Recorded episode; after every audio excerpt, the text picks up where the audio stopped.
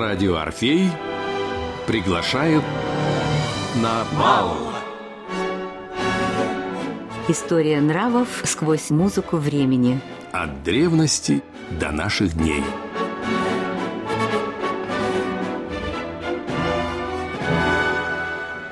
Алексей Пензенский. И Ирина Кленская. Отправляемся на бал.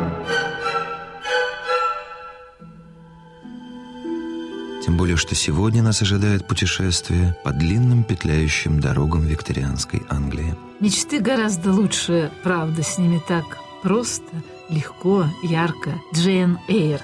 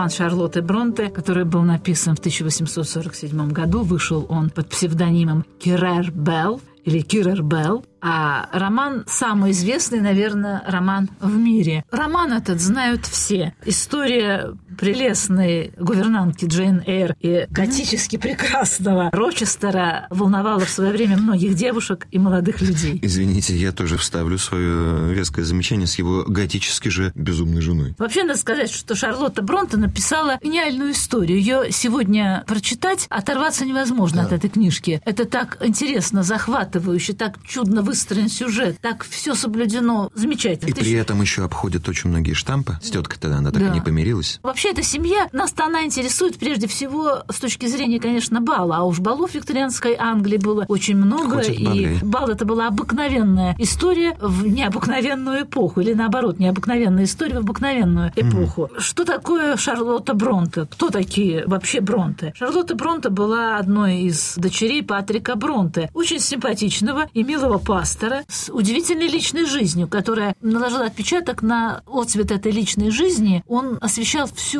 семью и всех его детей. Детей у него было много, пять девочек и один угу. мальчик. Так вот, Патрик Бронте женился по любви и обожал свою жену. Он человек был с большими странностями. Например, был очень вспыльчивый, и вспыльчивость могла довести его до каких-то ну, совершенно невероятных Эксцессов. поступков. Например, когда жена рожала очередную девочку, роды были очень тяжелые, он бегал по квартире и пилой распилил всю мебель в гостиной. Когда жена умерла, он совершенно отвернулся от мира и замкнулся в себе. Он никогда больше не обедал в столовой с детьми, иногда только пил с ними чай. Погрузился в глубокое молчание, и мир внешний его совершенно не интересовал. А дети были очаровательные и очень талантливые все. Мальчик рисовал блестяще, потом стал художником, а девочки писали. И заводилой была Шарлотта. Она говорила, что когда было очень грустно, у них был маленький домик недалеко от кладбища. Даже есть многие исследователи, которые считают, что все сестры умерли очень рано, потому что была плохая вода, которую они пили.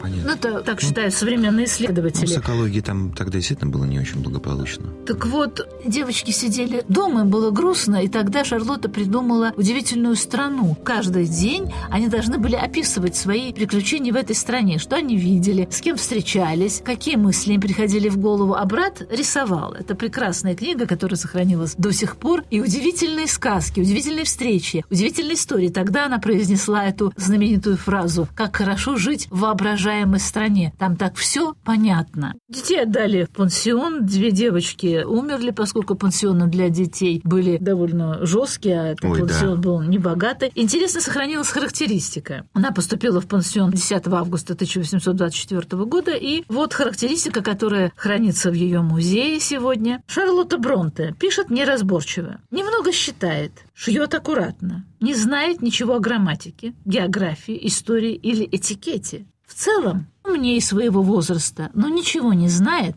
систематически. Покинула школу 1 июля 1825 года. Гувернантка. Она покинула школу, стала работать гувернанткой, несколько мест сменила, несколько несчастных любовей. Сохранился ее портрет, который оставила ее подруга, прекрасная писательница Гаскел, которую мы знаем по многим романам, и они сейчас экранизированы. Уже эпоха викторианской Англии, например, очаровательный сериал «Эмма» или «Обратно в Кронфорд». Так вот, собственно, ей принадлежит одна из лучших биографий Шарлотты, потому что вот сейчас вышла биография сестер Бронте, написанная нашей исследовательницей, но это такой довольно унылый слезливый роман о непонятно каких девушках. Шарлотта Бронте была, судя по ее письмам, по дневникам и по ее романам, человек э, невероятно талантливый во всем. Она могла с волшебством смотреть на мир, и, может быть, это была основная ее черта. Я как раз хотел сказать, я понимаю, о каком типе людей идет речь. Одарены во всем понемногу, но в двух-трех областях одарены, что называется, экспрофундис, до самой глубины. Единственное, что им не удается за свою жизнь, это создать какую-то структуру вокруг себя. И такого рода люди, они всегда одиночки. Пушкин, например.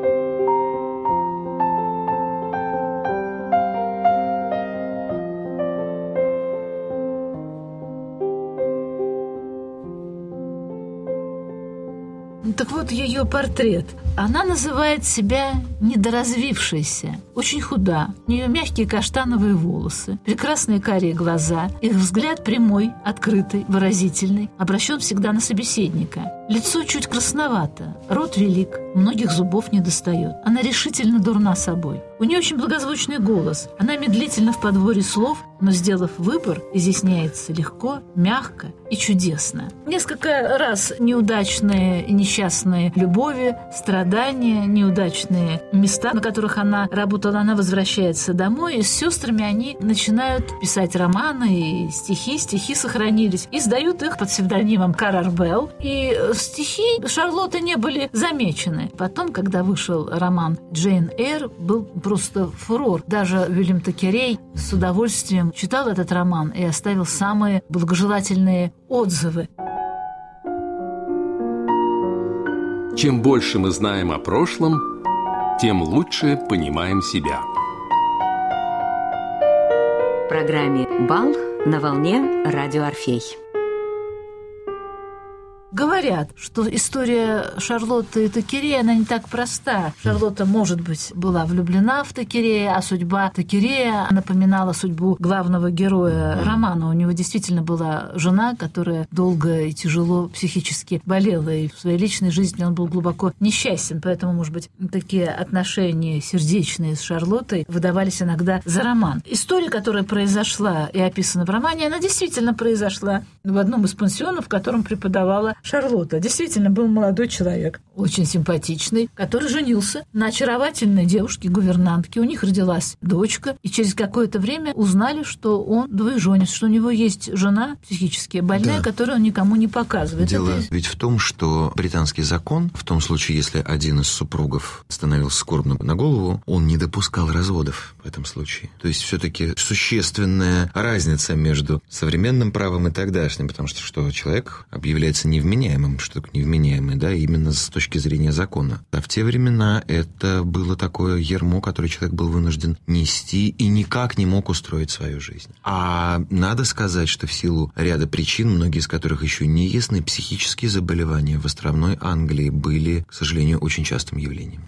Но надо сказать, что сама Шарлотта сталкивалась с проявлениями странного и, мы бы сказали сейчас, безумного поведения своего отца довольно часто. Например, у него были такие периоды жуткой тоски. Он выбегал на улицу, на большой сад и стрелял из ружья до тех пор, пока не оставалось ни одного патрона. Девочки пугались этого Еще состояния бы. отца, запирались в комнате, сидели и дрожали. Она была влюблена в мужчину, у которого была жена и пятеро детей. Он был преподаватель. У них начал начался роман в викторианском смысле слова, uh-huh. они переписывались, и она была вынуждена покинуть место работы и уйти. Она писала каждый день ему письма и не отправляла. Многие письма сохранились, и они даже в Англии изданы. Например, одно из них, которое она написала ему, но не отправила. «Месье, беднякам немного нужно для пропитания. Они просят только крошек, которые падают со стола богачей. Мне тоже не надо много любви со стороны тех, кого я люблю, но вы проявили ко мне небольшой интерес, и я хочу сохранить этот интерес. Я цепляюсь за него, как будто бы умирающий цепляется за жизнь. И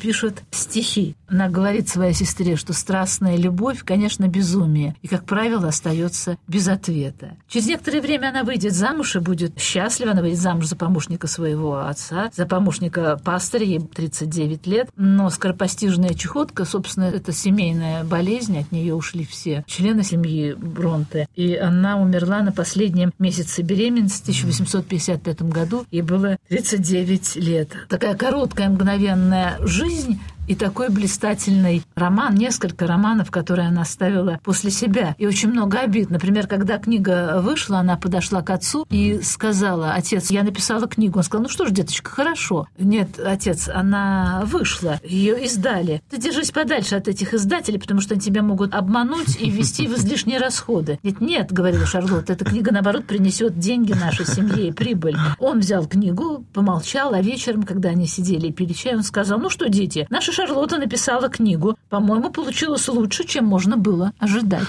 Как все-таки мало и неохотно и медленно меняются люди. И у меня, и у всех моих друзей-писателей обязательно было вот что-то подобное. Чем хорош, мне кажется, этот роман, чем он нас привлекает, и почему от него сейчас трудно оторваться. Он совершенно современный роман о чувствах, об искренних чувствах, о правдивых чувствах, о том, как человек не идя на компромиссы, все-таки достоин счастья и обретает его. О бескорыстной любви, о страсти, которая заполняет твою жизнь. И, конечно, мы видим портрет викторианской Англии, мы видим этих прекрасных женщин и мужчин и правила жизни, на которые, мне кажется, есть смысл обратить Очень внимание. Очень жесткие да. правила жизни. Пожалуй, викторианская Англия – это образец консерватизма во всем, начиная от повседневной жизни обычных людей и кончая порядками при дворе. Королева Виктория история, ну, известно, да, что, в общем-то, рыба не только гниет с головы, она и здоровеет с головы, поэтому все, что происходит на нижних этажах общества, является зеркальным отображением того порядка, который царит на самом верху. И, я думаю, Виктория могла бы со всем основанием сказать о себе словами Марии Терезии. Абсолютный монарх должен быть тираном для самого себя. Да, интересно сохранились э, модные журналы да. и записки модниц того времени. Да, любили наряжаться, но но наряду пышности всегда предпочитали скромность и хорошее качество. Да. Сохранилось да. письмо Шарлотты своей подруге, где она пишет, да, шили платье на очередной рождественский бал. И тетушка совершенно правильно сказала, что лучше выбрать скромный фасон, но очень хороший материал. Качество должно быть превыше всего. И никто не должен видеть, что твоя одежда, твое платье стоит дорого.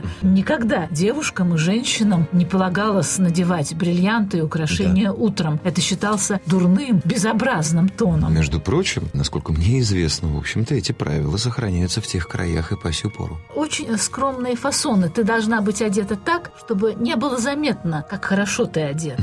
Вот это правило мне нравится. Существует книга по этикету. Не могу не процитировать ее, потому что это тот стержень, вокруг которого крутилась эта жизнь. И герои Эмилия Бронте и мюзикл, который вышел. Хотя, как правильно сказал один критик, прелестный, говорит, мюзикл бродвейский. музыку написал такой композитор Гордон, он очень известен своими мюзиклами, которые ставятся успешно на Бродвее. Так вот, критик написал, конечно, прелестная мюзикл, все танцуют, пляшут, поют, кружатся в вальсах, но лучше всего посмотрите мюзикл, насладитесь, а потом перечитайте роман, и вы увидите разницу. Я последовала этому совету, и критик оказался прав. Роман, конечно, совершенно не о том. Конечно. Роман о достоинстве человека. Как, э, о жертвенности, о готовности. О терпении. Да, о терпении, совершенно верно. Ну, в общем, роман-то христианский.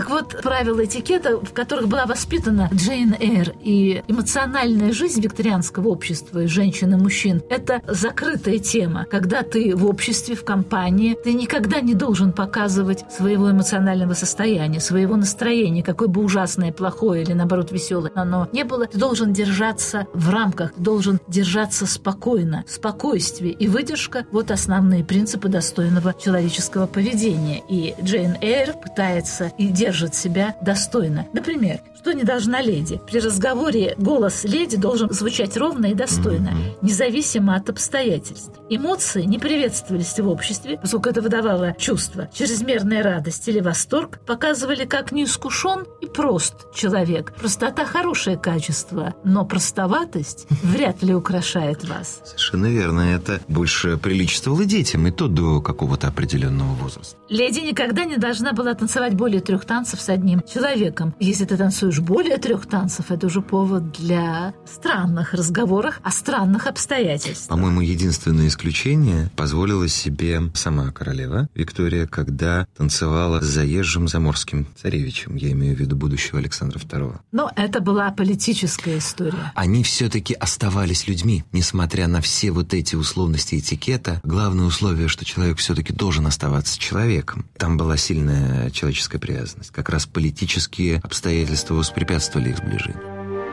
От древности до наших дней. В программе «Бал» на волне радио «Орфей».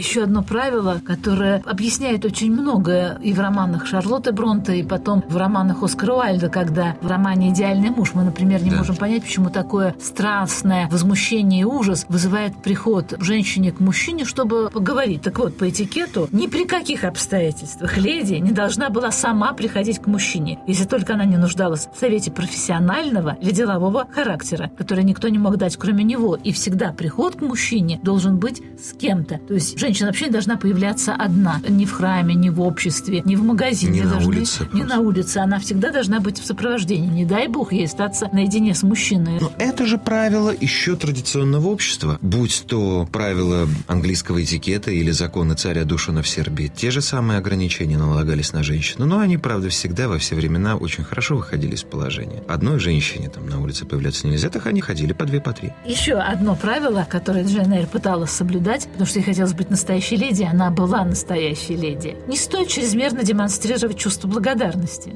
имидж избалованной заботой женщины подойдет вам гораздо лучше. Попробуйте. Не извиняйтесь все время, не благодарите. Как-то спокойнее держитесь. Ни в коем случае нельзя показывать своих негативных эмоций. Если вас оскорбили, если над вами неудачно пошутили, если над вами насмехнулись, примите это как должное. Попытайтесь не заметить. Попытайтесь сделать так, чтобы на вашем лице не отразилось никаких чувств. Переведите это в шутку или сделайте вид, что вы не услышали. Или скажите, ах, как вы правы, конечно, я такой неловкий или такая неловкая, как правильно вы все заметили. Никогда не унижайте соперницу, но всегда ответьте мягко. И вы никогда не старайтесь привлечь к себе внимание. Вы не должны быть центром, но вы должны сказать всем присутствующим на балу или на светском рауте, или на светском обеде, что вы их заметили, что вы благодарны, что вас пригласили, что вы выражаете симпатию. Но ненавязчиво. Никогда в упор не смотрите на своего собеседника, потому что это может вызывать у него чувство неловкости. А ваша главная задача — сделать так, что ваше появление общение с вами никогда ни у кого не вызывало чувства неловкости или малейшего дискомфорта. А вот как себя вести за столом. Это хочется Лёше записать, исследовать, но вряд ли у нас получится. Пережевывать пищу нужно 20 раз. Не ешьте быстро, иначе это будет расценено как жадность или, что еще хуже, как голод. Голод, да, недопустим. Не ешьте много, не занимайте много места во всех смыслах слова. Это гениально. Не занимайте места много во всех смыслах слова. Ни в коем случае не старайтесь привлечь к себе внимание. Это неприлично. Да, я догадываюсь, что, скажем, итальянцы в Англии чувствовали себя не очень уютно. Но зато им было комфортно, потому что были правила, которые позволяли прилично вести жизнь. И человек понимал, что он в обществе в безопасности. Если, например, женщину какой-то мужчина преследует, или даже женщина, и хочет напомнить ей о том, что они встречались, разговаривали, а другой леди это неприятно, она должна промолчать или пожать плечами, а уже если просто не втерпешь, она должна произнести жестокую я бы даже сказала жуткую фразу «Мне кажется, мы с вами не знакомы».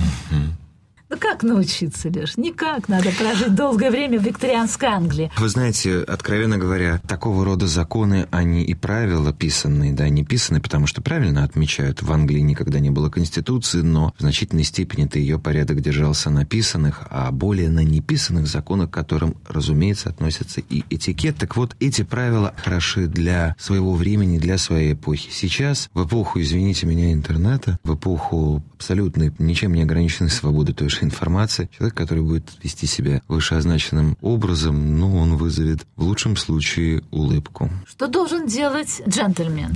Ведь главный герой Рочестер хорош тем, что он абсолютный джентльмен, и в это же время, По, соблюдая в ироническом все... смысле слова. И в то же время, соблюдая очень четко все правила, мы помним балы, которые он устраивает, там все строго по регламенту, и все строго не по регламенту, потому что он выбегает, и ему хочется немножко разозлить Джейн Эйр, понимая, что он, как говорила его домоправительница, никогда, господа, не женились на гувернантках, это не принято, это вредно как для господ, так и для гувернанток. Так вот, что должен был был делать... Э... В России, кстати, в той же эпохе женились на гувернантке. Если джентльмен навещал леди, то свою шляпу, трость или зонт он брал с собой в гостиную и держал в руках при встрече с хозяйкой. Оставлять их в холле считалось неслыханной вольностью и дурным вкусом, поскольку только очень близкие люди могли себя так вести. Войти к даме, не имея цилиндра в руках, все равно, что показаться перед ней, извините, в нижнем белье, поскольку таким образом мужчина подчеркивал, что он с ней в близких не побоюсь сказать, интимных отношениях. А еще очень мне нравится пункт. Ну, конечно, когда вы встречаетесь с женщиной, мужчина не должен заговаривать с ней первым, он не должен первый подавать руку. Если она подаст руку, то он может ее поцеловать при хорошем знакомстве, но лучше пожать и склониться над рукой. Поднимаясь по лестнице вместе с леди, мужчине следовало быть чуть впереди, а спускаясь чуть сзади и в скобочках, поскольку так Дамские туфельки не попадали в поле его зрения, и он оставался свободен от искушения заглянуть под юбку. Учитывая длину тогдашних юбок, вряд ли это искушение можно назвать столь опасным. И джентльмен, конечно, не должен был курить в присутствии леди, что совершенно нарушает наш главный герой. Он иногда позволяет себе в минуты очень важные закурить. Ну, так бы иронический герой ему и позволено нарушать некоторые правила он их хочет нарушать, но нарушать в пределах... На грани все равно он и нарушает их по-английски. По-английски. Вообще, я должен сказать, что вот лично мне, что нравится в английской традиции. И, кстати говоря, русская цивилизация в этой сфере, по крайней мере, явно училась у англичан. Заметьте, у англичан, как и у нас, где надо – порядок, а где не надо – там беспорядок. Ну, сколько там вот этих руин замков британских? Что стоит их восстановить? Нет они поддерживаются именно в состоянии руин, для того, чтобы подчеркнуть, что это прошлое, и возврата к нему нет. Вспомните советскую эпоху, 60-е 70-е годы в каждом селе полуразрушенная церковь. Если председатель церковь разрушал окончательно, его увольняли. Если он ее восстанавливал, его увольняли. должна быть норма. Но это все-таки, Леша, сравнение викторианской Англии с нашей действительностью 30-х и даже... Вы знаете, здесь гораздо сильное, больше общего. сравнение. А вы знаете, здесь гораздо больше общего, чем может показаться у немцев, например, где надо порядок и где не надо порядок. Чем это кончилось в 20 веке, для них два раза мы знаем.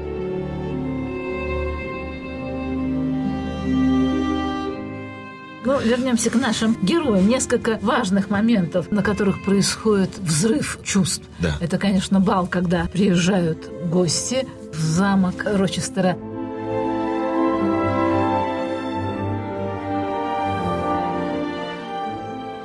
И мы видим, как его невеста хочет обидеть Джейн Эйр, и как ее наряд отличается от нарядов пышных, роскошных, а викторианская Англия любила красивые наряды, Конечно. банты, пышные юбки, широкие рукава, букли. Женщина должна быть ангелоподобной, голубые глаза, розовые кожа, такой культ ангельской красоты английской. С другой стороны, неуклюжая, странная Джейн Эйр, всегда в черном платье с белым воротничком, потому что никогда, как говорила ее старшая подруга, хозяйка, домоправительница замка, она говорила о том, что никогда не нельзя казаться не тем, кем ты есть на самом деле. Никогда угу. не нужно выходить за рамки своего положения, за, за рамки своего определенного Богом пути. Ну, это знаменитая английская фраза «be yourself» – «будь самой собой». Потому что здесь, конечно, и смирение гордыни, но в то же время, когда ты остаешься самой собой, когда ты не пытаешься завысить свой уровень, ты чувствуешь себя более уверенно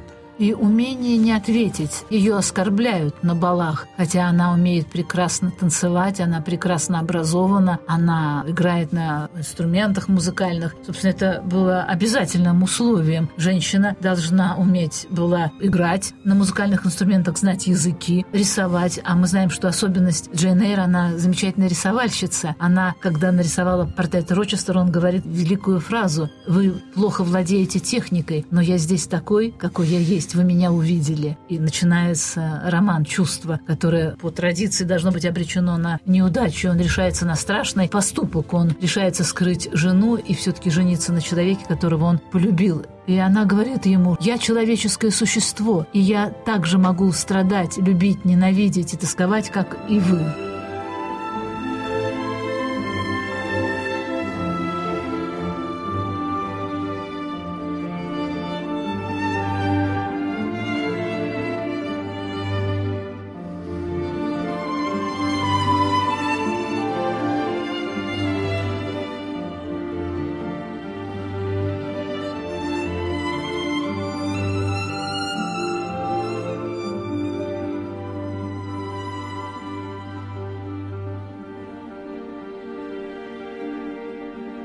Свадьба тоже важный момент для викторианской женщины. То, что мы привыкли белое платье, фата, не всегда было принято в Англии. Платье могло быть любого цвета, обязательное украшение венок на голове из цветков яблони. Это такая английская дивная традиция. Мы знаем все перипетии романа, по-моему, больше пяти экранизаций. Мюзикл поставлен, два даже мюзикла. По-моему, о мультфильме даже идет речь. Может быть. Он известен, потому что он очень правдив, и его прекрасно читать, он хорошо написан. Мы знаем, что после многих несчастий она возвращается к Рочестеру, и смотрите, как заканчивается роман. Итак, мой Эдвард и я, мы оба счастливы. Счастливы также и наши любимые друзья – Первые два года нашего брака мистер Рочестер оставался слепым. Быть может, это обстоятельство особенно нас сблизило, особенно нас связало, ведь я была тогда его зрением, как до сих пор остаюсь его правой рукой. Я была в буквальном смысле, как он нередко называл меня, зеницей его очей. Он видел природу и читал книги через меня. Никогда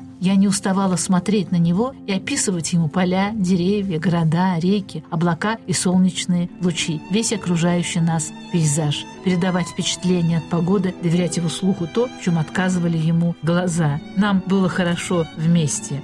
Я считаю себя бесконечно счастливой, и моего счастья нельзя выразить никакими словами, потому что мы живем с мужем друг для друга. Вот рецепт семейного счастья. Окончен бал, погасли свечи.